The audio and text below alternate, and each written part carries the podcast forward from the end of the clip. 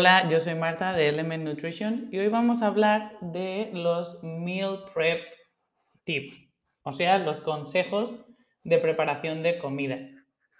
Tenemos esa idea en la cabeza de que el meal prep se da un día en concreto a la semana, como por ejemplo los domingos, y tienes que darte a la tarea de preparar comida para el resto de la semana. Y a lo mejor esto no va contigo porque resulta que el domingo lo único que quieres es disfrutar de tu día libre o porque no te gusta comer comida que ha sido preparada desde muchos días antes. Si alguno de estos es tu caso, el día de hoy solo queremos recordarte que existen otras opciones.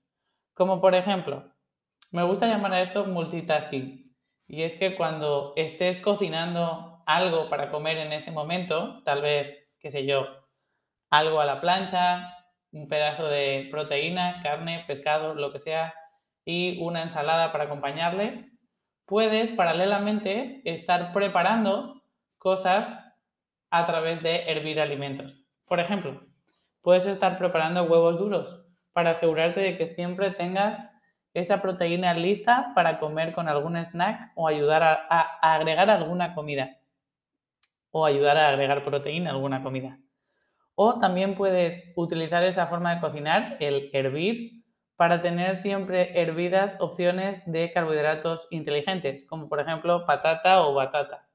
Te hablo de estos dos porque son eh, carbohidratos almidonados que contienen bastante fibra y que después pueden, puedes conservar ya hervidos en la nevera y simplemente calentar o comer frío cuando te los quieras comer, acompañando a cualquiera de tus platos. Otra opción muy rápida de cocinar de un carbohidrato muy eh, inteligente en este caso o poco procesado puede ser la quinoa. La quinoa únicamente requiere de un poco de agua hervida, eh, poner la quinoa y taparla hasta que la quinoa absorba la mayor parte del agua hervida que hay en ese recipiente. Esto toma solo cuestión de minutos y es una muy buena opción para acompañar a tus platos eh, ocupando esa porción en tu plato de un carbohidrato inteligente. Igual que esto, hay muchas otras formas de cocinar. Te estoy hablando de las más sencillas y las que menos electrodomésticos requieren, hervir. Sin embargo, también puedes utilizar hornos si es que tienes para que mientras tú estás cocinando y comiendo puedas ir tal vez preparando verduras al horno, patatas, batatas, lo que tú quieras dejar eso preparado y tenerlo para tu siguiente comida. Otra cosa más que puedes considerar es no solo el multitasking, sino el, sino el cocinar en exceso. Cuando vayas a cocinar algo para comer en ese momento, haz un poco más extra para que te sobre y lo puedas utilizar en tus siguientes comidas. He aquí un ejemplo. Tal vez yo estoy salteando verduras para acompañar a mi proteína y mis carbohidratos inteligentes y voy a hacer de más, ya que me puse a cocinar, para que en la noche tenga ese poquito de verduras ya preparadas para acompañar tal vez con una tortilla francesa o unos huevos revueltos si es que quiero tener una opción de cena rápida. De esta manera ya tengo que invertir menos tiempo en la elaboración de mi última comida del día porque simplemente consideré poner un poquito más en mi elaboración de mi comida del mediodía.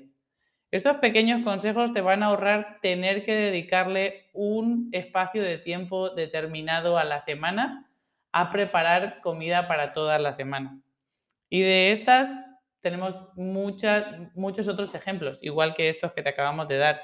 Tal vez si cuentas con una air fryer, también puedes poner tu proteína a prepararse desde la noche para que esté lista para la mañana siguiente, llevártela en un topper al trabajo o cualquier otra opción. Así que pon a volar tu imaginación porque opciones de cómo cocinar o de cocinar de más hay muchísimas. Están ahí para que las descubras y si necesitas algún consejo, ya sabes que siempre puedes pedirle más ideas a tus coaches.